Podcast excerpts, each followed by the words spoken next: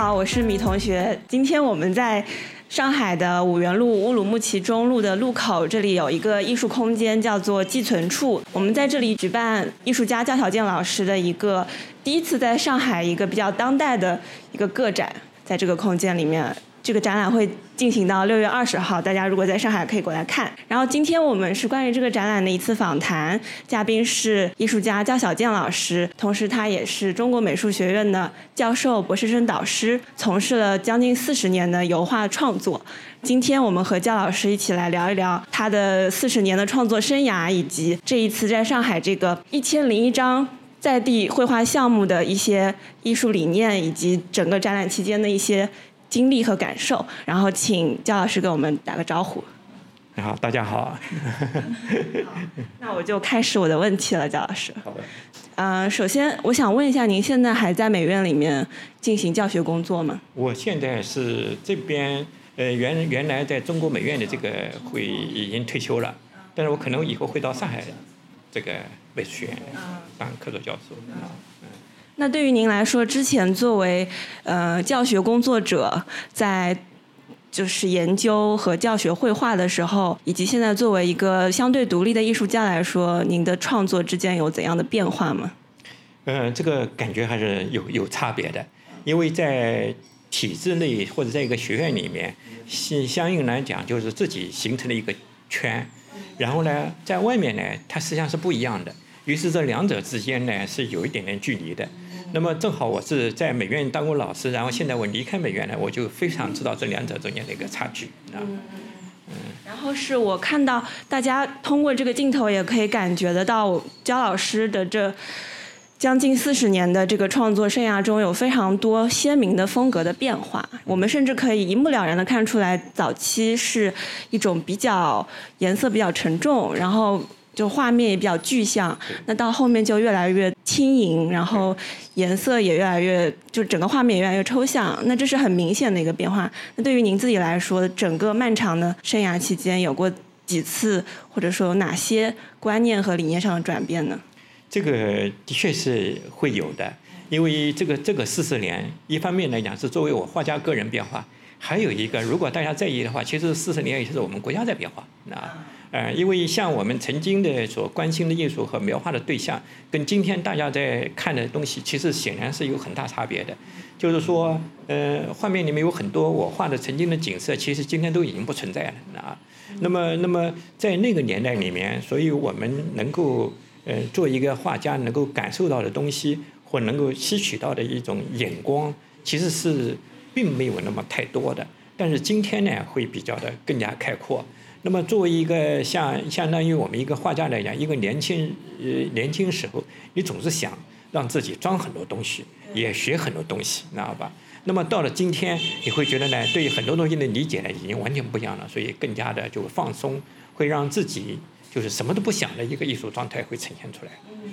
那您的早年期间，就是嗯青年中年时期创作中，会有意识的想要树立、形成自己的个人风格，或者说标志性的绘画语言，有这这样一种意图在里面。它是这样的，就是说，其实呃，如果说我我的年轻时代学学画的时候，其实是从一个非常普通的，这个是普通到家的。因为什么呢？就是说，如果大家这个，我最早学艺术是相当于这个，嗯，从一个怎么把一张照片，像外面那个那个画像用了插纸那样的，我是这样来学的。包括我以后我的工作实际上是画插图连环画，然后我在那样一个基础上突然觉得美院有报考那个招收艺术学生。所以我就是这样进来的，所以我的每一步都是说，一边在学习之中，一边在自己往不断的前进之中，在这样来的。那么我的这个大学时代正好碰到了一个我们国家的改革开放，是艺术的全开放时代，所以我整个在学校里面的这个四年可以说是感受了一下，就是从原来一个封闭的一个一个国，到了一个完全文化和艺术开放那个年代的一个一个飞跃。然后在这四年之中，我见到了很多东西。于是我就发现，作为一个艺术家本人呢，我有一种对绘画的一种一种真心的喜欢，或者是上面有一点特长。于是我就觉得这条路可能是我在绘画本身的那个角度里面可能会有发展。那于是我就发现，大学里面的这个几一段时间就定义了我以后不断的一种往前走的一个步伐。所以每一次当我吸取到一个新的角度的时候呢，这个可能我自己都会把我自己以前呢进行了一些叫改良，啊，因为我如果说呃，相当于我九十年代初到欧洲去去这个看西方的原作，那我当然是发现。啊，我原来在中国学习的东西，你根本没有看到西方原作，你知道吧？然后到了这个二零零零年初，我到纽约，然后就发现，哦，原来在纽约这个这个世界艺术中心跟欧洲的那个古老的艺术还有绝大的差别，你知道吧？那么到了二零一六年，然后我又重返我的欧洲，都是到德国啊，到法国啊再去看的时候，我发现呢，哈，这个欧洲的很多房屋没变，博物馆没变。然后人员没变，但是中国已经天翻地覆了。是的。哎，然后在这样的感觉里面，我发现我自己也有一个特大的变化，就是原来对年轻时候对西方艺术的喜欢，突然发现我应该对中国艺术的喜欢，因为我在杭州，这个艺术的根源比这个欧洲的文艺复兴还要早很多年，早几百年了那，所以我就觉得这个对我的艺术里面就开始有了一些一个又一个的超越和变化。我能感觉到您的这个风格变，因因为这次展览很多，呃，路过的有一些也是不了解艺术的朋友、市民，就周围的居民进来看，他们会说很惊讶，这些作品都是同一个人创作的，就是他风格之多变，难以难以总结和怎么说归类，就是让很多人都觉得很惊讶。然后您之前也说过。就是您在每一次换工作室或者转换城市的时候，绘画风格包括一些，呃，想法也会有很明显的变化。那您是怎么保持这种敏锐的这种触感、触觉？就是这种和你的内心的这个艺术世界与外界的现实世界这种敏锐的关联，就是如何保持这样状态？是是这样的，就是说，我觉得呢，就是说艺艺术。我觉得从过去我到今天，我发现有几项很重要的东西。一个就是说，嗯，我的感受时代和我的生活，啊，这是其中之一，这种作为感受型的。第二个就是说，如果一个艺术家你光感受了这些，但是你如果对艺术史没有一个足够的了解，你是转换不成艺术的，你知道吧？啊，第三个就是说，你在这样的过程里面，你形成了一个你的某一种特点，然后在这个里面就才形成一个自己。那么我就觉得呢。就是说，从我自己对呃我自己的一个概括我发现我对这个呃是一种感受型的。因为为什么说感受型呢？就是我每换一个工作室的时候，其实我的这个艺术就跟着我的这种感受会发生一次转变啊。于是这里面呢，我就觉得呢，哦，有我原来是一个，我我我把自己接概括为比较接地气。呃，我接地气就是说，我的确是喜欢观察生活啊，然后我。因为我观察生活，同时呢，我又关心艺术史，于是这边观察，那边想超越，于是这两个就形成了我的一一直不停的往前走的一个一个核心。所以我至今都认为，就是作为一个一画家来讲，有人说这个绘画已经快死亡了。但是我没有那种感觉，是因为我觉得可画的东西挺多，你知道吧？而且我会觉得呢，呃，我也挺奇怪，我为什么到了今天，就是说别人会形成了自己一个东西以后，他会他会觉得那就是他的全部了。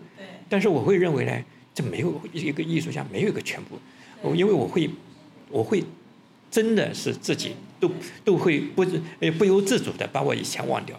是因为现实里面不断的在给我更新。对对对，这其实是很矛盾的一个点，就是，呃，很多艺术家创作者，他可以说是每一件作品都是在颠覆自己的上一件作品，他每一件都不可能是重复自己的风格或者说行为的。可是评论家或者藏家、艺术市场的从业者或者乃至于观众，他们都是希望你，甚至说包括您在美院的学生嘛，他们可能都希望您有一个标志性的。个人风格语言就是有所谓的代表作，或者说黄金时期的作品，那这就意味着在一定程度上，一个时间段的艺术家必须要停滞不前，这是可能大众对艺术家的期待吧。但艺术家本身他是必须要否定自己，就是停不下来的。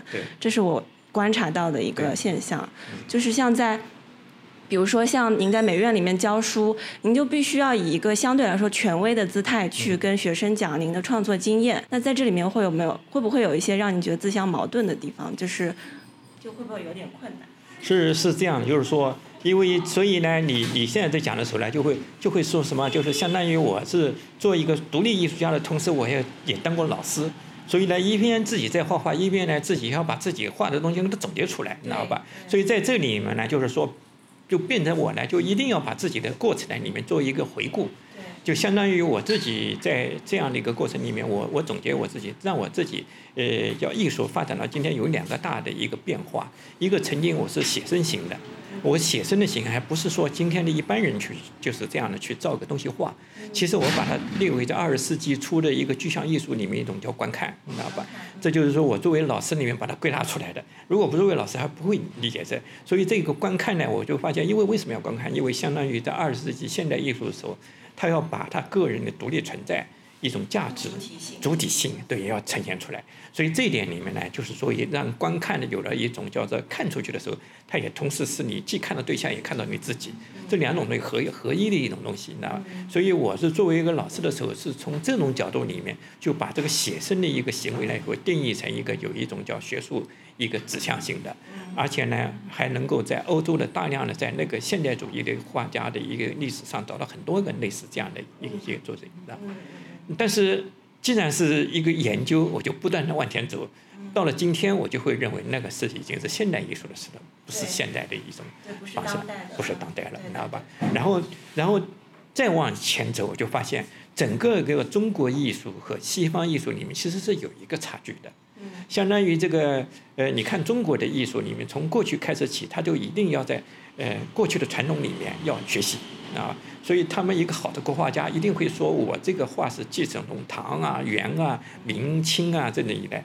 但是西方艺术史没有哪个会说我自己是继承传统的，我觉得那是没出息的，你知道吧？所以我发现这两个是个很大差别啊。这第二个差别，我就觉得在中国艺术史里面，它有一种东西就跟自然的关系或创造的关系，它是很活跃的，就是很生动的。但是西方呢，总是有一种叫停认死理，他要追求真理，追求真理。认死理啊。对，他认死理，你知道吧？总是要把一个东西搞明白、搞清楚。但是我觉得中国艺术不是这样的，中国艺术经常以这个大笑，就像那个虎溪三笑图一样，在一笑之中，什么都不用说了，就拈花微笑也是这样一个意思。比较写意，比较。对他，他一个一个写意一个意念呢，他就因为艺术本身实际上是，呃，他这个绘画形象是一种是无形的，是是一种无声的语言。人在绘画语言里面，当一个艺术作品越是很妙的时候，他会观看者能够感到。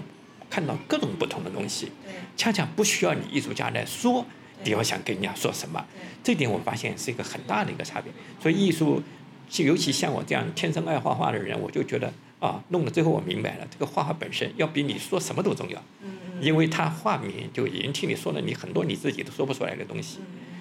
对，我有看到您在早年的一些，包括您自己写的文章，或者其他展览的采访，以及展览的一些评论当中有。有论述过关于观看这个点，前面您讲到，您觉得很多的时候就是写生来到了另另一种对自然的观看，就它并不仅仅是对客观的外物进行解剖学一般的这种呃刻画，它可能更多的是倾向于是寻找一种主观的真实。就是我以我的感受，以我为尺度，我观看自然或者我观看外物，那我看到了什么，我就把它当做真实的自然记录下来。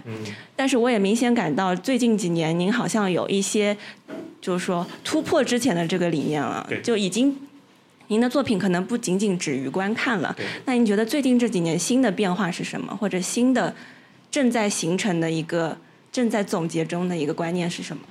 这就是我我前面已经稍微有一点说的，就是说，嗯，像我们用西方人的观点你们，总是要把艺术呢归纳成一个东西，然后我自己再突破这个东西，你知道吧？但是我会觉得今天来讲，从观看各方面呢，已经完全不是我自己要要要，它它代替不了艺术本身的一种巨大的包容量，你知道吧？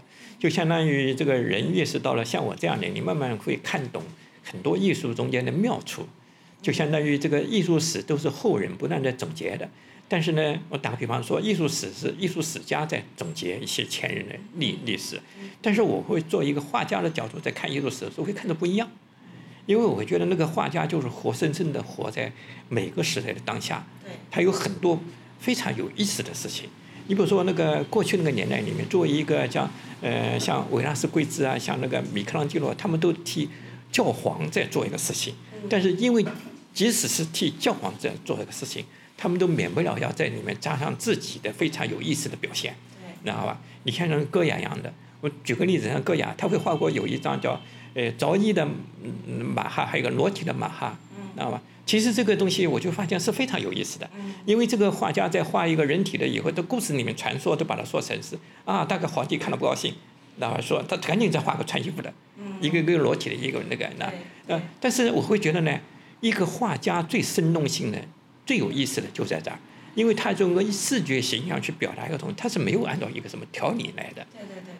他是活着的，他的创作是鲜活的。对。就呃，其实您讲到这个事情，就是在美学当中的一个概念叫开放的作品。嗯。就是我们可能到二十一世纪以后，越来越或者二十世纪下半叶开始吧，越来越会去强调说，艺术品它不应该只有一个标准的解答的解答的答案，或者说并不是必须要符合艺术史的一个标准去解读作品，而是即使是中世纪或者是文艺复兴这种。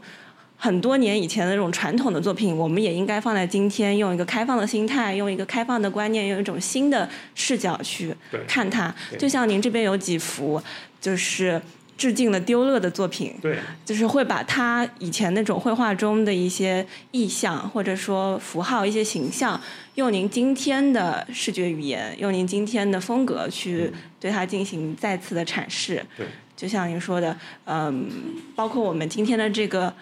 在地项目吧，也属于是一个开放的作品。是的，嗯，因为我会觉得呢，就是说，嗯，真正我讲，我通过我从个画家的角度去看艺术的时候，我就看明白一件事情，就艺术史所有发生的东西，就跟一个世一个社会的存在一样的，呢它是活很活的，而且是不时在变化的。所以，连一个画家在一生之中，他对所有的画的东西，你都没办法去给他进行一些怎么样的呢？这个是我认为最有意思的。我们举个例子说，就是说塞尚，他们都在说他是现代艺术之父。其实塞尚哪里自己会想他是在做什么伟大的事情啊？因为塞尚就在他年轻的时候，哪怕他画过很好的一个作品的时候，他竟然能够跟那个毕沙罗去学艺术，他全临摹毕毕沙罗的画。这个我就觉得呢。在我们今天，没有一个艺术家会这样做的。一个很成功的艺术家，竟然能够一分一秒的就照着那个毕沙罗的画在临摹。但是你会发现，他左边一个临摹，他没几个月以后，他就开始超越他。对，毕加索最开始也是临摹。对呀，也是也是临摹。所以这个临摹本身呢，是个很有意思的事情。就像我刚刚说，戈雅画了两张那个着衣一一个着衣的马哈，还有一个裸体的马哈。竟然竟然后面的马呢就照着他画画的一个奥林匹亚，知道吧？因为这个东西就艺术史跟艺术家，其实在不断的在看前人的时候，他那一瞬之间就那个新的灵感出来了。那于是他就把美术史就引到了一个让后面一个艺术史家要不断总结的东西。但是我知道画家就是这么一一秒之中，他就有个新的概念就出来了。对对对，这个我们就来到了我一直很好奇的一个问题啊，就是对于创作者来说。模仿传统，继承一个经典的一个流派，或者学习前人，以及创新突破，提出自己新的风格，就这两者之间，他要进行怎样的过渡？就是说，其实很多艺术家不知道自己到哪个点可以去提出自己新的东西了，因为前人的东西卷之浩繁，就是。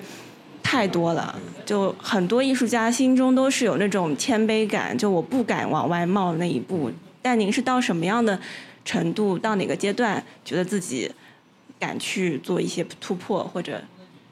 嗯，这个就相当于一个，因为一个这个艺艺术史，像相当于我画四十年，其中有很多呢，就是从开始的时候，我是一个以学习的者的角度去进去，我去去看人家的。怎么怎么好技巧？或者我的老师会跟我们讲，你看人家的艺术有多高多高那个，这个这样，然后紧接着你会发现呢，这个艺术是要你自己去感受的，然后竟竟然在自己的感受之中，你发现呢，很多这个叫做你很难突破的东西呢，某一天呢哈，你就突然觉得呢，它不成立的，就不成问题了。嗯，这这是一个过渡。紧接着，然后我再把艺术史再去翻的时候，你突然发现嘛哈。你不是在欣赏一个伟大的一个艺术经典的作作那那个画作了，你好像看到那些艺术家是怎么在想的呢？嗯，这个感觉呢，我发现呢，对我来讲现在就这样，所以我去改画丢勒的画，包括我还想画伦勃朗的、维纳斯贵兹的、戈雅的，其实我都看到了这些艺术家在画的时候，看到这些人了。对了，看到这些人了。所以呢，这个里面我对我来讲就是一个过程一个过程的一个变化。那您是觉得在学习和研究、模仿他们的作品的时候，自己是在跟这些画家本人在对话，是吗？对，是的，和跟画家这些本人对话，而且尤其是这个就不是那些呃，光是想的是好坏的对话的，是想着这个艺术家怎么会突然一下冒出这种灵感的？就相当于我看那个戈雅的话，我就会跟他笑死了。比如说人死了。知道吧？他会把那个人人死了，一边画的神父给他洒了个圣水，然后那个画家在临死之前还要挣扎的站起来，但是竟然后面画那个鬼怪，你看带着笑的这个，哎呀，这太好玩了，你知道吧？于是这一这一瞬之间就可能看见这个戈雅这个画家的一种状态，因为这个状态对艺对于一个艺术家来讲，就是说他并不是想好一个什么伟大的理论，一个前提一个主义去画的，他就是用他这个纯粹的视觉，发现了世界上有很多有趣的东西。所以我会曾经，嗯，在画写生的时候，我总是要把观看东西当做西方的东西，找出它一个道理。其实现在我想的只是有趣。有趣。哎，画家一旦有趣，你就发现这个太好玩。对了，这太无穷无尽了。所以就相当于我读那个丢勒画那个那个死神的时候，我一一瞬之间我看。丢勒那个死神画的那么严肃，你知道吗？中国的宋代的画那个死神那么活跃，对对对对啊，然后这两个两个概念就在一瞬之间我就把它打起来了。这这个点就我在看您致敬策兰的那个系列的时候深有感受，因为我自己也很喜欢策兰，但我对策兰策兰和绘画的关系是从。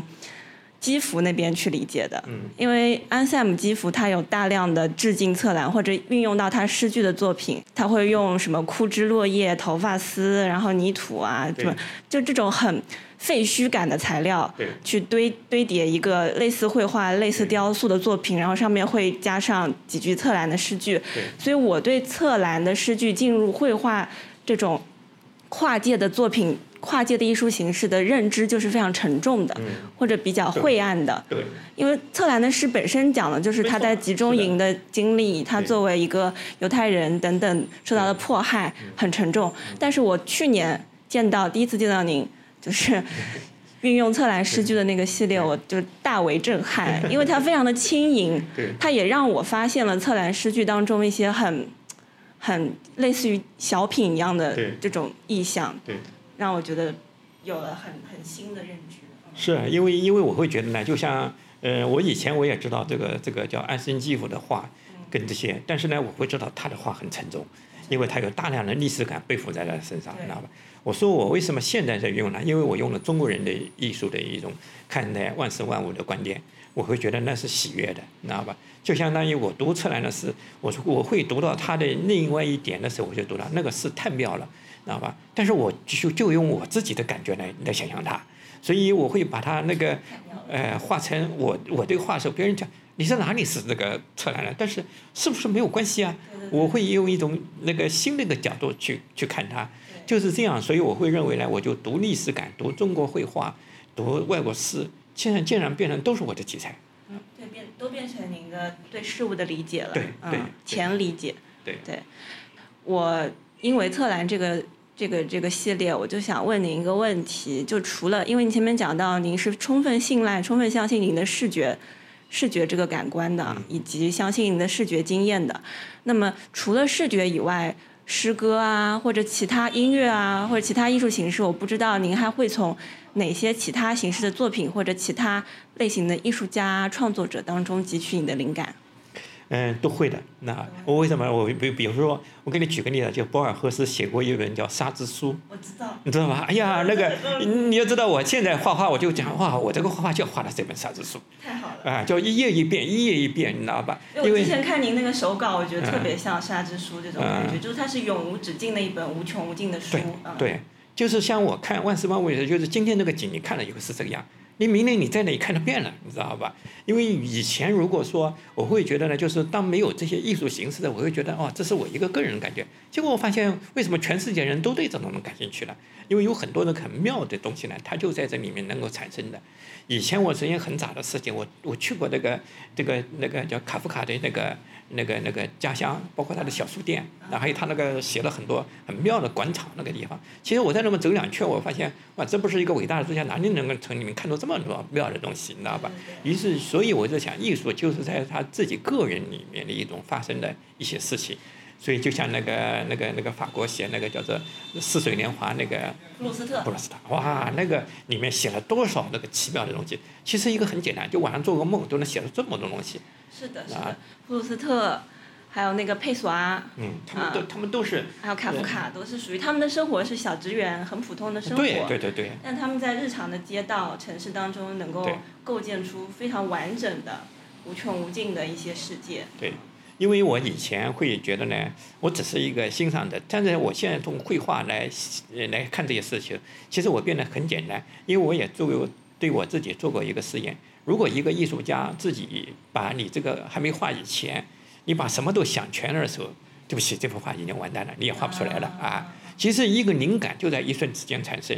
如果说你认可这个灵感，因为你会发现它其实是贯穿了你对一个世界的一个认识。于是你竟然发现，你在这个没完没了的灵感中，你突然你会发现一个了不起的一个大东西给你画出来了。原来我就发现，所有画画都是这么简单。嗯。我以前啊画这里面这些画，我大概是半年里面画一张画吧。我曾经有过，在我我这个灵感很枯萎的时候，那半年画一张画都画不出来。那我现在有的时候一高兴，一天能画两张了，你知道吧？因为它，它就是一个很活的一个生命的一个跳动。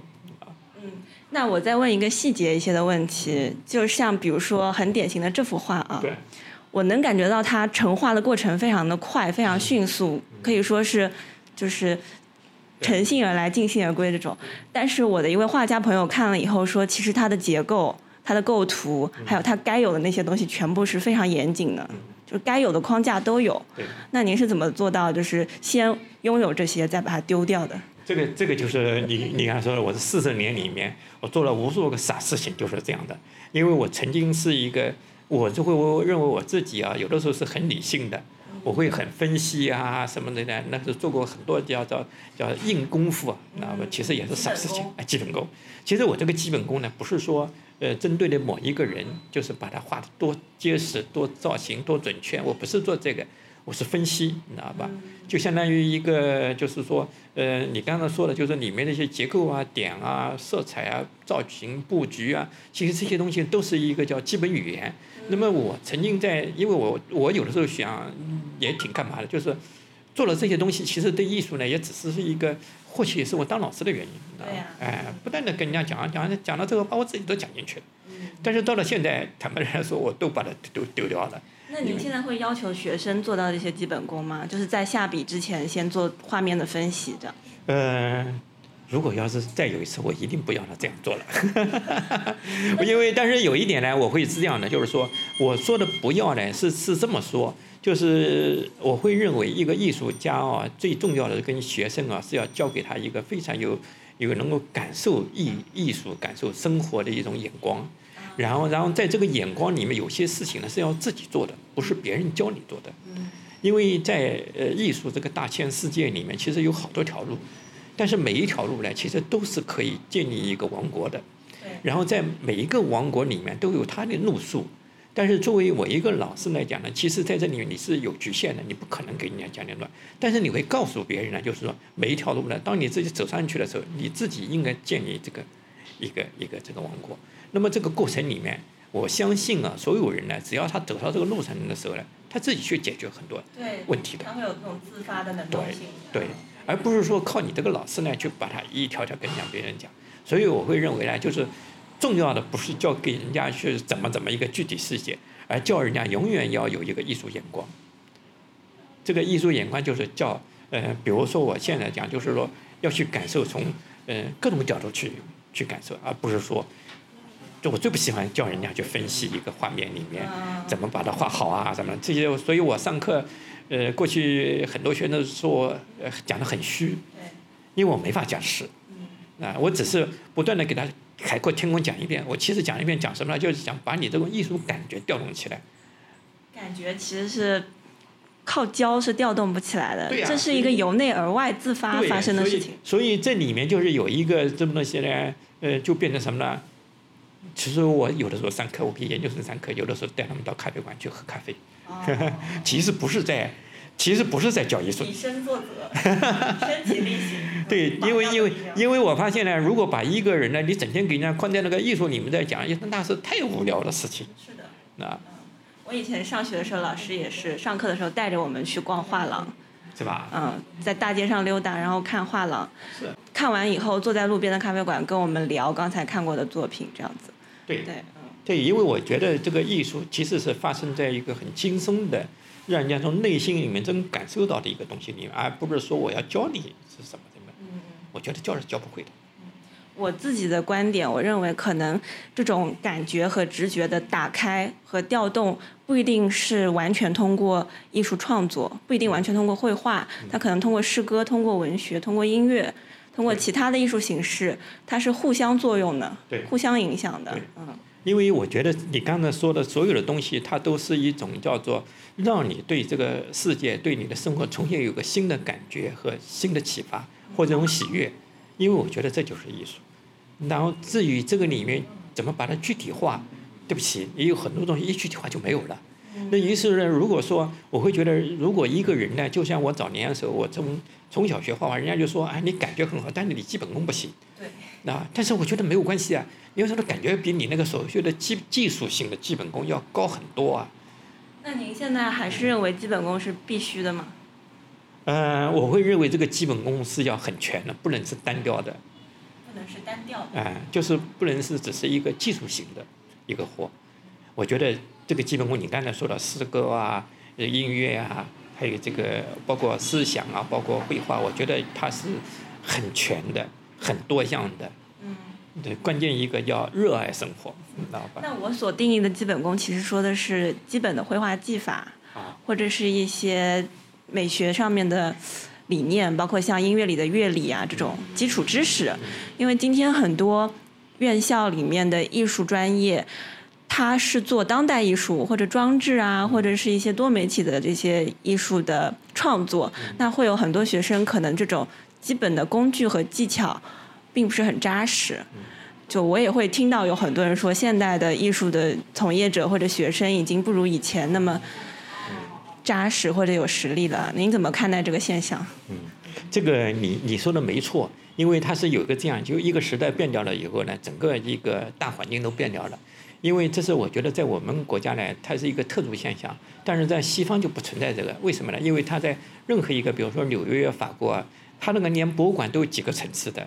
比如说那个那个 Metropolitan 那个国立艺艺术馆，大都会，大都会，它都是有个传统的。知道吧？它它同时也有惠惠特里，或者是一个那个叫纽约的乔斯，你知道吧？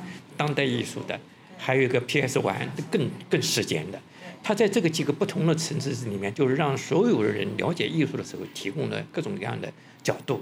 那么中国呢，是当然就会欠缺了。但是中国的欠缺，是因为中国的这个伟大的传统艺术是中国化。知道吧？所以呢，这个在这个我们今天讲讲的学生在练基本功各方面嘛，他只能是说，如果说只能是从事当代艺术的时候，他就肯定很多对我们传统的艺术呢，它里面就会，嗯，就会丢失很多。但是我会觉得呢，可能都没有问题是什么？因为这个时代，并不是说一个某人能够掌控，或者某人能够，嗯，觉得他挺遗憾的。因为时代的一个整个节奏，我发现他都自己来调节。当他欠缺这个时候，他一定会从另外一个角度里面，会大量的人会会补上，啊，这是我觉得这是第一。第二个呢，就是说，当一个人真的对艺对传统艺术有爱好的时候，其实他在呃重新再去寻找他的看头，因为今天的呃信息时代，他会很给大家提供这个这些东西的，所以我会觉得，当某一种缺陷的时候，一定会有人会把这个缺陷给他补补回来。缺陷，嗯。就是等于说，相当于，因为我举个例子啊，就是说，如果一个从事绘画的，如果你对传统的很多东西你不够了解，其实你在从事那个传统的创新的那一面，你会达到好像觉得挺，他一定会很投入、很得意啊。但是到底能够得意多长时间？因为随着时间往前走，你终于发现，每一个人都会慢慢发现，哦，原来传统艺术也当也是非常的当代，也很有意思。于是就在那一瞬之间，他肯定也会往往回走的，也会往往回顾的。这个这点我会认为呢，就是说这个缺陷就像一个呃生态一样的，它会自动调节。嗯。我我不是特别认同您的观点，就我觉得一个人在进行自发的、自足的、自洽的创作之前，还是要有很扎实的一个基本的一个基础要打好，因为打基础其实是获得了一种表达的语言。你会知道，在这个领域里面，你说什么样的话是对的，是恰当，是合适的。嗯，我我是认为，成为一个创作者或者艺术家，还是要有相关的基本的一些知识技能的学习的。这个没关系，因为因为可能呢，像你从这个角度来讲的时候，就像我自己在美院里面，我会觉得到了最后，可能我我也会，就是说在很多呃场合下面，大概很多人也会。会认为我这个说，就是因为在尤其在美院里，你知道我在美院里待了好多好多年，对啊，然后每天都是为这个叫造型基础，你知道吧？哎，那个打交道。然后有了有一次，我觉得最有意思的就是，嗯，我这边，呃，我们不有三天检查这个那个课堂里的作业，嗯，就是我这一天第一天在检查，第二天我就飞到了纽约，你知道吧？看那个现代艺术馆。然后我在现代艺术馆里给我给我们这边的同事发信息了，他们都在这边教学检查，你知道吧？然后我又带着那一天的那个所谓的造型基本功去看那个大都会的，不是个就那个现代艺术馆里面的很多作品，我看了以后的确觉得非常有感触的说，这两个基础不是一回事，那嗯，这个里面有差别的，知道吧？于是我会认为呢，呃，就是我对这个里面开始有一些，对，有些怀疑。相当于，比如说，我举个例子说，这个，呃，巴尔丢斯，你知道吧？他的所谓的造型基本功，实际上是他自己自学来的，你知道吧？然后我们这边在学的东西呢，这里面可能是，呃，有一个什么偏差呢？就是当我们在学习一个东西的时候，我们是真正把它当做技术在看的。他们不是的。对。他们是带着一种真的感受，是当做艺术在学的。对对对，是的。这里面有点差距。是的，这个可能也是国内外教学的一个区分。对，就国外可能稍微注重一些主观的感受，国内可能会去像做阅读理解一样，像文本分析一样去把它拆解开来，然后去学习模仿这样子。而且我估计哦，可能还会有一个差别，就是说，呃，是不是我们这边的，嗯，等到到了某一个时代会会出现一个局面，就是其实，在纽约我去看过人家那个学校，他们那个呃分析啊，比我们还还强调。就是他们一个老师能够带这个十几个学生，能够几个小时都在这讨论啊。他这种讨论是对技法的，不是这种讨论，还是对于其中的思想啊？这个这个很奇怪，就是我从来没听到过他们对一堂对技法的讨论课。嗯。讨论的是什么呢？讨论你的想法啊，比如说你你在说你自己要想这样做的时候，你是怎么想的？你先说，你说完以后老师说，然后同学再说，大家一起说。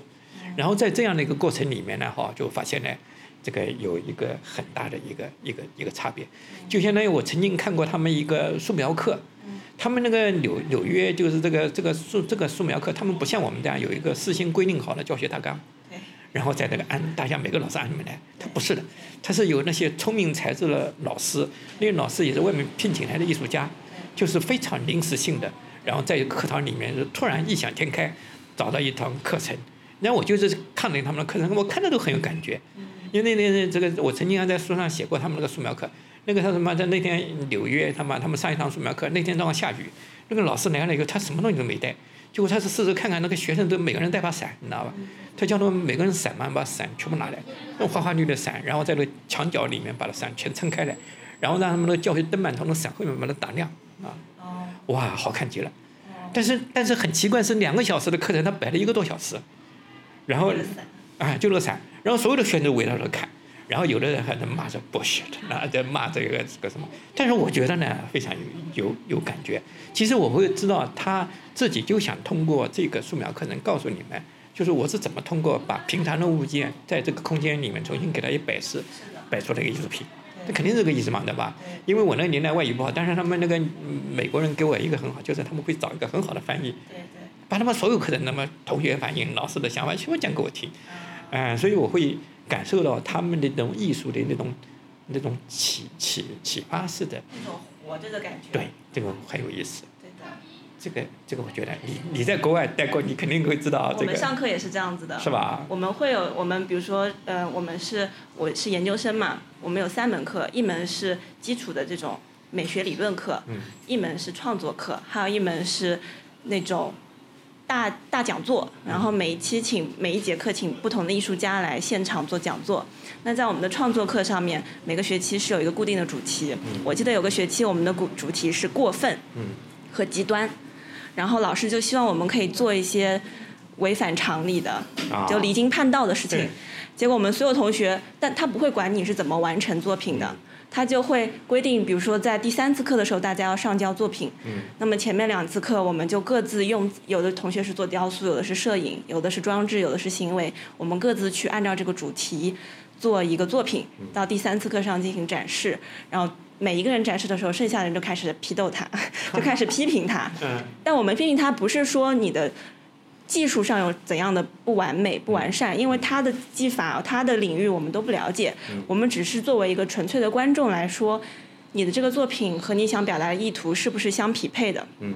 如果我并没有在欣赏你的作品中理解到你想表达的意图，那你这个作品就是失败的，嗯。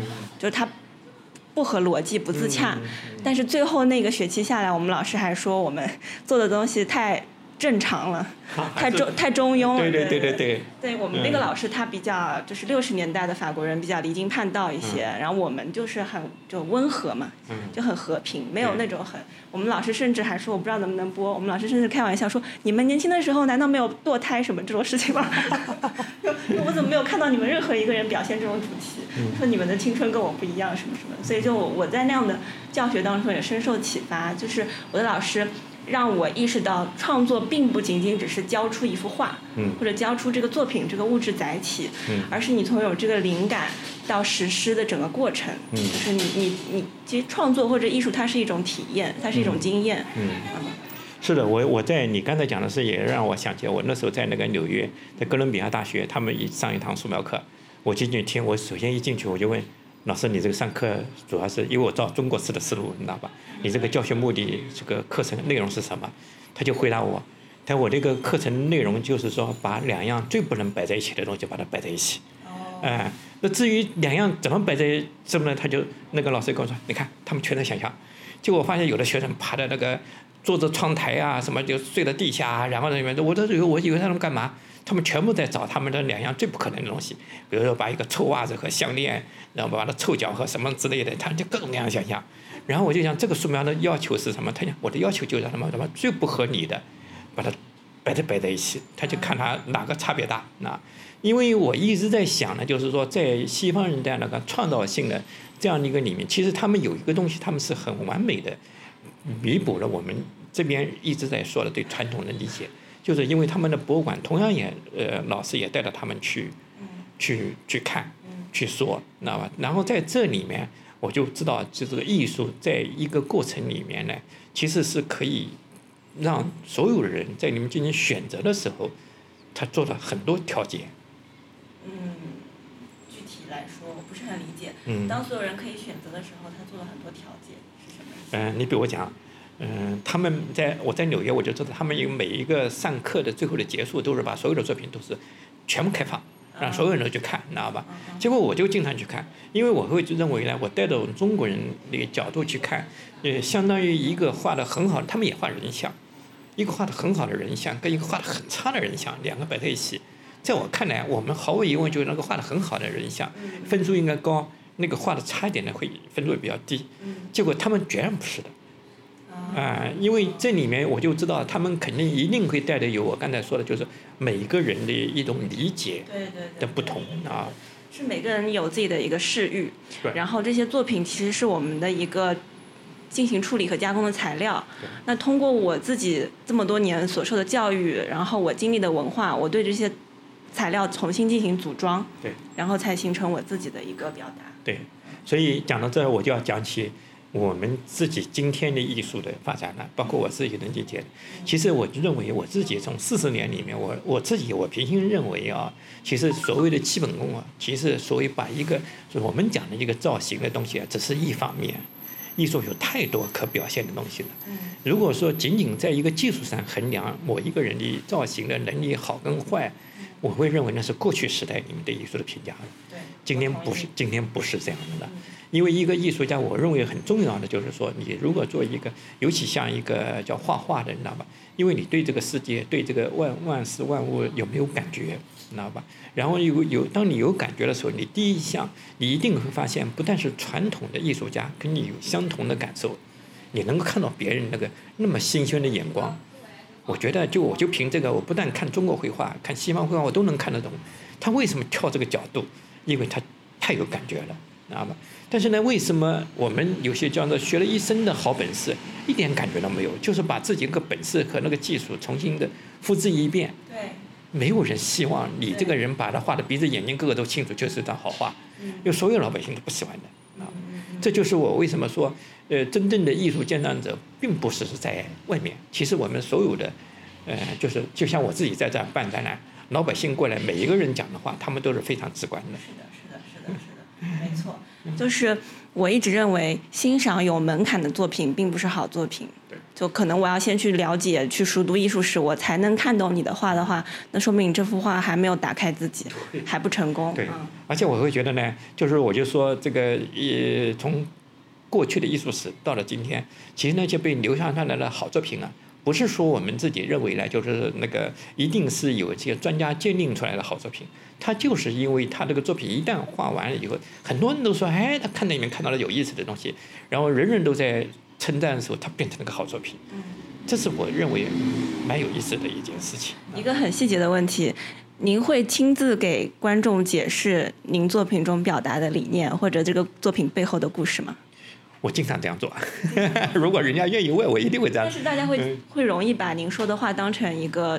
铁律，金科玉律。所以呢，我会在这有的时候经常会加一条，就是说你千万不要相信任何人说的，特别不要相信画家说的。那而且呢，这个画家说今天说的，明天就会变，你知道吧？对对对对对对，这样没错。那我们最后回到关于这个展览本身吧，就是您之前对于说知道我们要在这样一个不到二十平米的空间做一个回顾展的时候，是对这个展览有怎样的想象，或者说您自己会有怎样的？就是设计吗，嗯，我没设计，但是呢，我我我是我们那个私募帮我这个设策划好了，我看了以后非常欣赏。为什么？因为我会觉得呢，第一，我会觉得我这个四十年里面，这是一部分啊，就各种各样的艺术，就像个千里散花一样的散在这一片中间，这对我来讲是个非常新鲜的事情。这是第一，而且这每一张画我都知道当初是怎么画完的。但是呢，当它它的邻居，就是左和右，右和左，通通发生变化的时候。让我感觉呢，又是一个新的眼光。所以呢，就是说，当这些东西全部在陈列在这里面的时候，连我自己都觉得，哦，原来是这样的一个感觉，我会觉得很新奇。而且这是第一，第二呢，就是说，呃，我我是很希望，我我自己我真的以前我怕说了会得罪人，但是我现在是很想说一个什么，就是艺术家其实他最不喜欢是和艺术家在一起讨论的。因为那个所有讨论的话题都是他头脑里面，大家都是在一个思路里面想的问题。可是艺术家的画的话，跟各种不同的人在一起交流的时候，那是非常的有有有启发性的。嗯，我比较喜欢新新，我我不喜欢那种传统的方式。嗯，是这那还有一个非常关键的问题，就是我在最初看到这个展览的方案的时候，很震惊的一个事情是，您是怎样能够同意自己的作品被复制成印刷品的？就是本身本身对于很多画家、艺术家来说，他肯定是有这种原教旨主义，就是观众必须要看我的原作，因为你的这个颜料的这个厚度啊，包括这个材质啊，它本身就构成了这个作品的一个语境。那今天把它全部变成标准化、统一的这些小碎片，甚至有些作品它与原作的体量本身就能说明很多事情。那今天它全部被统一化了，变成一个复制品。那您是怎么能够同意这件事情发生的呢？是这样的。我觉得我二十几岁的时候，包括三十几岁的时候，自己画出一幅画的时候，自己觉得得意的不得了。是，但是呢，我跟别人交流的时候呢，是别人就我觉得人家都不懂，为什么呢？因为我觉得我自己投入在画面里面，所谓技巧啊、色彩啊，这好像觉得都伟大的不得了，你知道吧？然后四十几岁的时候，我就发现呢，哦，那是因为呢，这个东西我没给别人看见，你知道吗？然后到到五十几岁的时候，我会发现所有的这些东西呢，我自己都开始怀疑。我怀疑的是什么？就是有些东西是属于自己调节的。但是最重要的就是说，当你把一个图片很清楚、很简单的印到外面的时候，其实它有一种有一种气息，影响着别人传递的。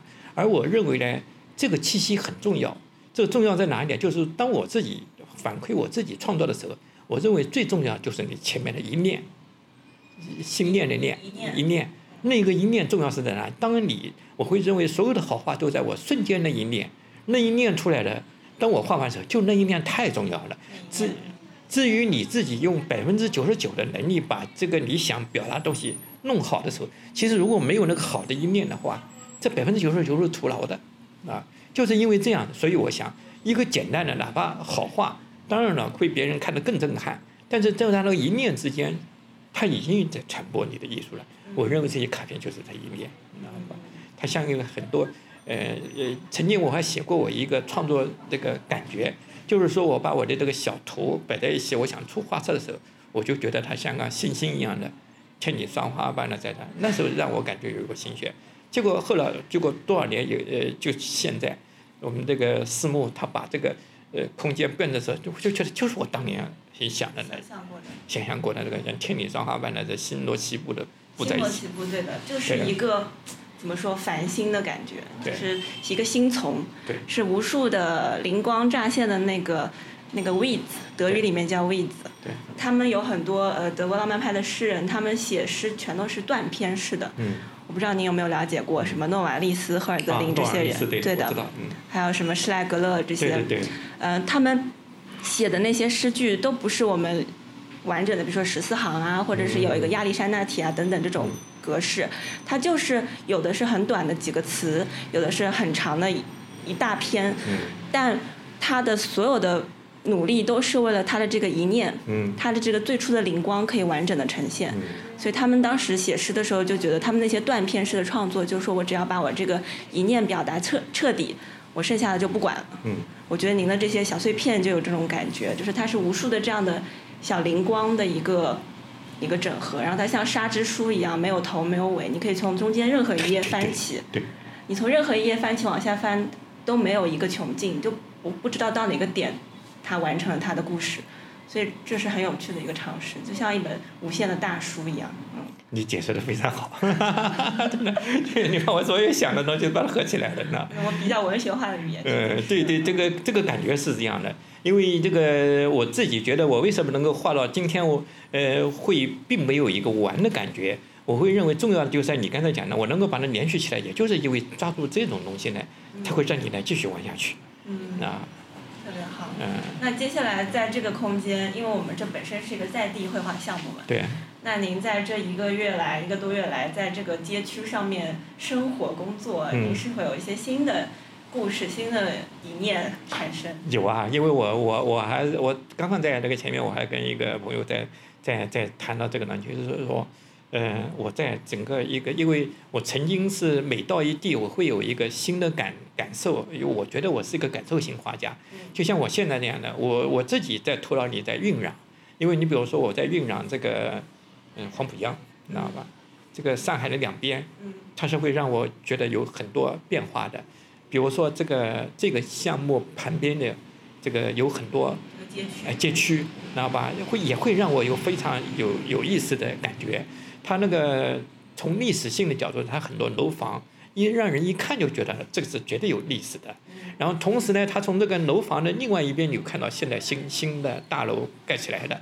然后在这个之间还有这个扫地工、外卖小贩，各种各样的很接地气的人，就混合在一起的一种感觉。这种感觉呢，就是，呃，应该来讲啊，是既不同于巴黎，也不同于纽约。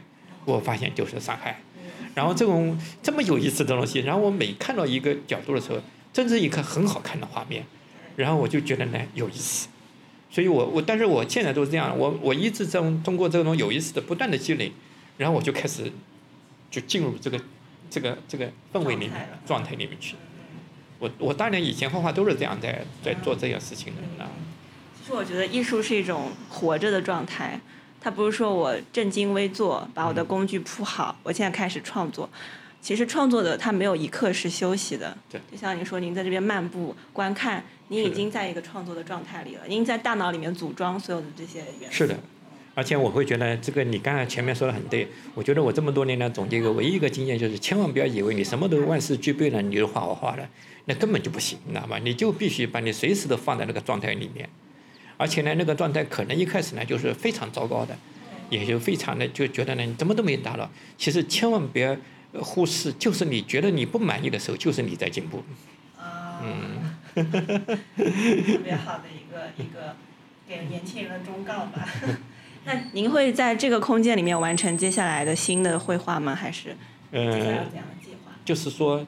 这个具体的计划，因为我也是一个，就是这这个叫做呃叫生发型的，你知道吧？但是我会意识到，就是说这个展览，包括我在这四周围的一种感觉，它已经进入在我的这个头脑里面了。包括我一直是在想的这些事情，因为这个这个东西就是等于说我我这个想，并不是说好像就是光一个空想，其实我已经积累很多很多的这方面的。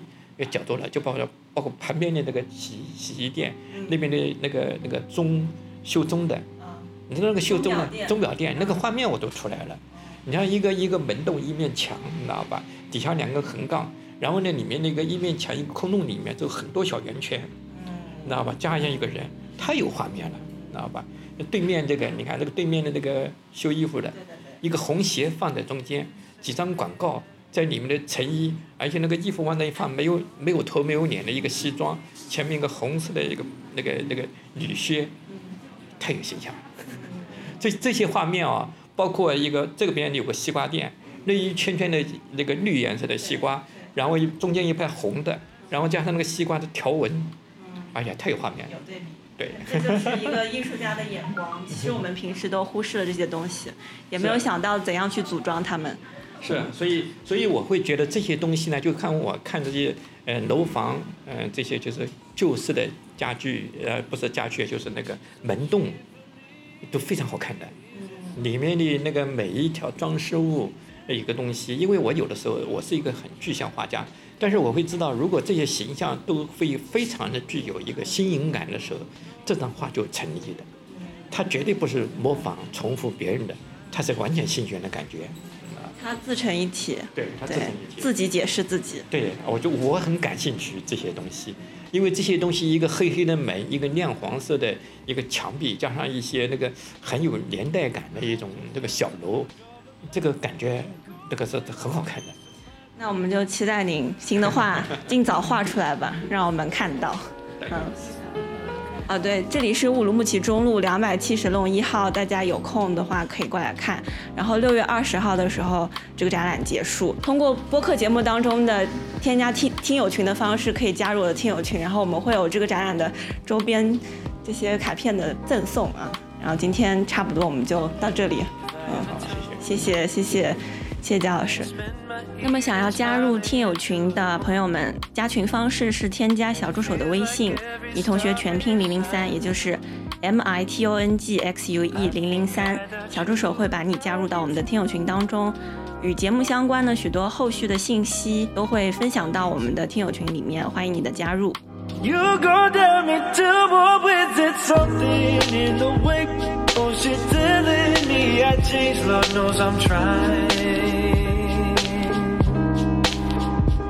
I just got to draw the line and go get my peace of mind. Lord knows I'm trying.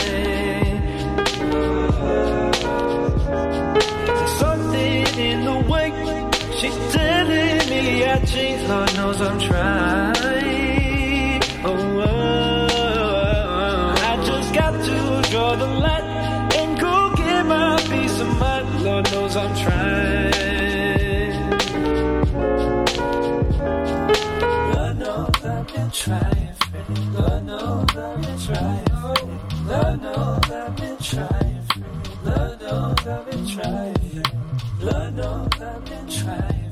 Lord knows I've been trying.